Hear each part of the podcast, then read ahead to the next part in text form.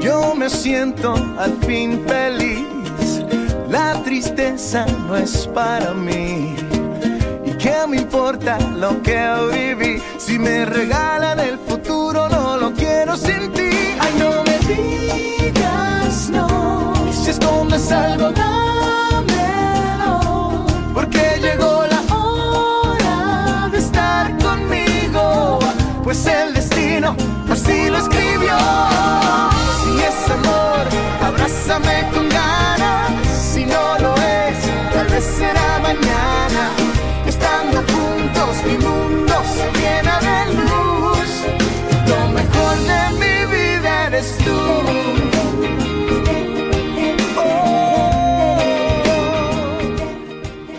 Camino al mediodía, 10 minutos nos separan de la hora 12. Muchos mensajes que nos han llegado. Carla, saludo a la familia Centeno allí. Maxi Quiojo, la Nina nos están escuchando, Ay, que son auspiciantes también del programa. Tenemos saludos que enviar también, Carla. Sí, bueno, yo mandar saludos a mis amigos de la librería Fers, Bueno, que bueno. estaban ansiosos de que nosotros empecemos nuestro Eh, programa. Eso es publicidad.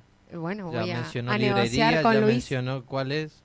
No, eh, bueno, mandarle saludos a mis amigas que me están Ajá. escuchando. Bueno, Feliz día el lunes. ¿qué amigas? Eh, mis colegas del Instituto Santa Bárbara, Ajá, docentes. docentes, mandarle feliz día.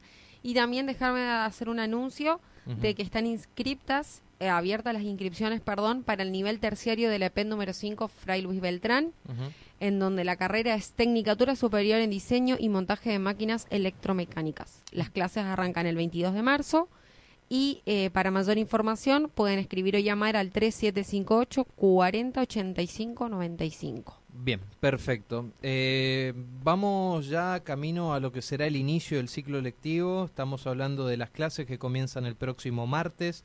En este momento no tenemos mejor opción que preguntarle a la profe Carla Bordakiewicz cómo se empiezan a preparar los docentes en cuanto a los protocolos, cómo están los establecimientos educativos en la ciudad de Apóstoles y cómo crees que va a ser esta vuelta a clases intercalada, porque va a ser de forma presencial algunos días, otro sector aparentemente seguirá con la virtualidad. ¿Cómo va a ser el regreso, Carla? Bueno, nosotros, eh, como todos sabemos, el 22 de febrero fue la presentación de, la, de los docentes en las escuelas y tuvimos dos resoluciones, que fue la 386 en cuanto al control y manejo del COVID-19 en los establecimientos educativos ¿Qué establece esa resolución? y bueno, en las- eh, ¿cómo debemos manejarnos? O sea, por ejemplo, te- eh, se habla de alumnos en grupos o en aulas burbuja, en donde el- tiene que haber en escuela un referente COVID para que esté en contacto con la institución educativa y con el Ministerio de Salud.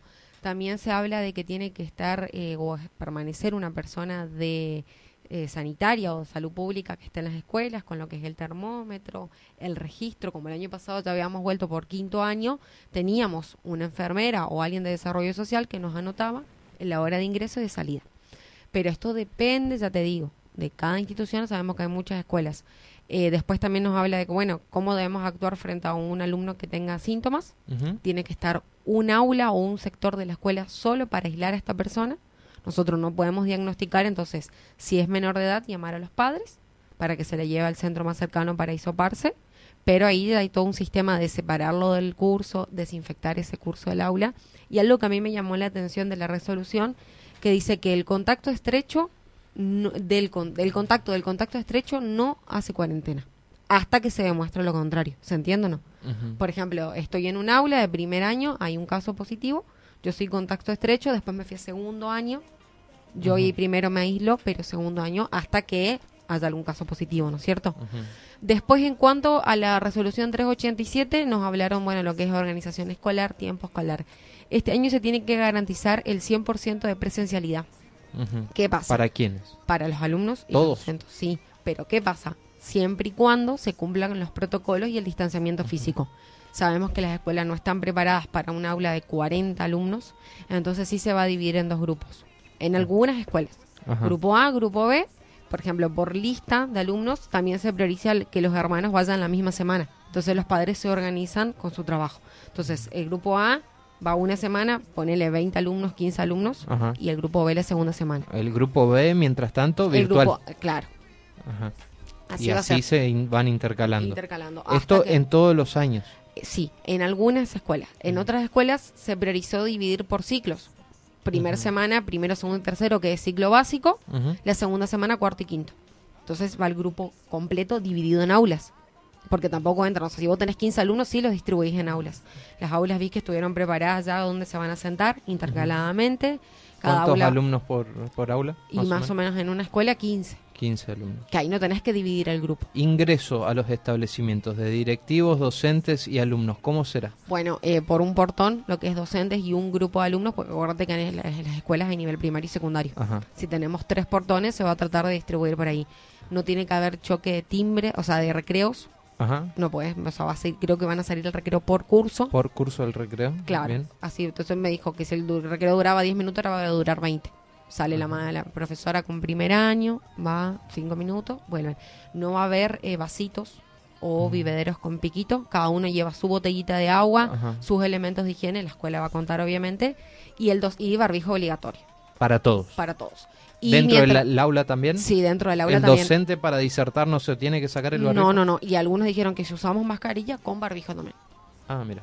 Para todo, eh, extremos cuidados para evitar el contacto. También, eh, bueno, las aulas ventiladas, podemos usar ventilador, porque primero era ventilador sí, aire no. Dijeron que ventilador sí, pero aire acondicionado no. No. Ventilador y abiertas. ventanas abiertas. Exactamente. Y mientras que ese alumno va a bajar al recreo con los preceptores cuidándole, el docente va a higienizar eh, los bancos y las sillas. Bien, Carla, en, el resumen de la semana comentaba justo que hay un grupo disidente de docentes, disidente al gobierno provincial, digamos, y a los gremios eh, más cercanos al gobierno de la provincia, que decidieron no iniciar las clases por distintos motivos, no están dadas las condiciones, tema salarial, etcétera. ¿Eso cómo va a impactar en Apóstoles? ¿Vos crees que va a haber gran adhesión? Eh, no, no sé si gran adhesión, pero sabemos que hay una cierta cantidad de docentes que se están manifestando en lo que es la Plaza de la Madre acá en Apóstoles. Y yo creo que sí, porque fíjate que se aprobó un, un aumento de 13 mil pesos al básico, donde ellos pedían 18 mil pesos. Y la contracara es que Corrientes dio un 40% de aumento al básico a los docentes. Entonces como que acá en Misiones se agarraron de eso para ir. Y también hay otra realidad, todos esos audios y mensajes de los gremios oficiales que acuerdan con el gobierno. Entonces me parece que ahí está el gran problema, ¿entendés? Como que no defienda al docente. Vos en particular volvés el martes. Sí, yo vuelvo el martes. Sí, sí, no hago paro. Y la mayoría de tus colegas, por ejemplo, a los que mandaste saludos, Creo vuelven. que sí, volvemos todos. Más que nada, acuérdate que el instituto privado vuelve. Puede ser entonces que se vea afectado algunas materias. Algunas eh, materias en lo que es en las escuelas públicas de los docentes que eh, tengan titularidad y que quieran hacer obviamente la, la- el paro. 56, 57 minutos ya de la hora 11. Esto es más o menos un panorama de lo que será el inicio de clases el próximo martes aquí en la provincia de Misiones y en la ciudad de Apóstoles.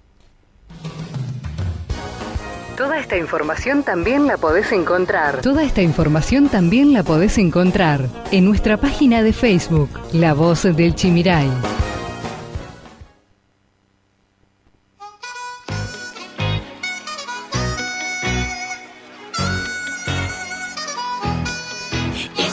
Down. I'm yelling timber. You better move. You better dance. Let's make a night. You won't remember.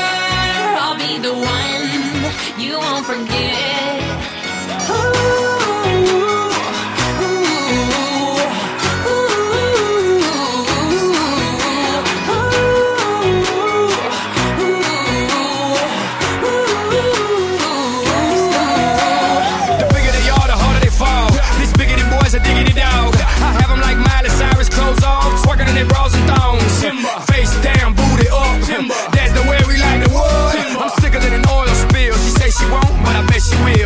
Will. Timber. Swing your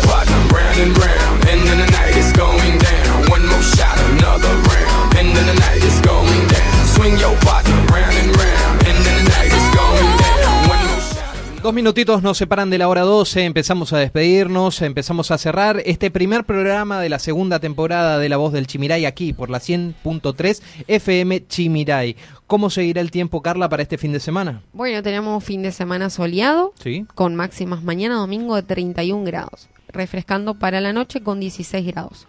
Lunes, martes, 32, 31 grados, así que empezamos las clases con calor. Con calor. Así es. Bueno, perfecto. Nosotros por nuestra parte nos estaremos encontrando el próximo sábado a la misma hora en el mismo dial 100.3 de 10 a 12 y esperamos que se siga sumando gente. Gracias por los mensajes. Disculpen si por ahí no le dedicamos tanto tiempo a las repercusiones de nuestros oyentes, pero vamos a tratar de hacerle un huequito también para dialogar e interactuar con ellos, ¿sí? Así es. Gracias por estar del otro lado, por acompañarnos. Es muy importante que, que nos escuchen, que nos sigan y que nos acompañen porque lo hacemos para ustedes, nuestros oyentes. Chao, Carlos. Chau, Gastón. Buen fin de semana para todos. Nos encontramos el próximo sábado. Chau, Martín.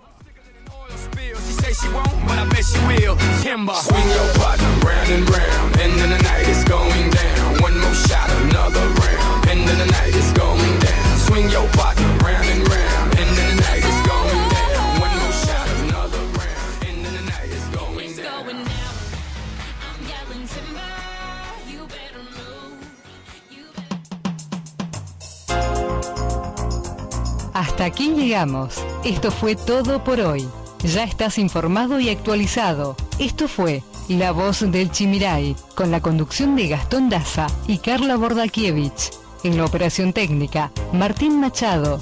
La Voz del Chimiray. Te esperamos el próximo sábado para una nueva edición.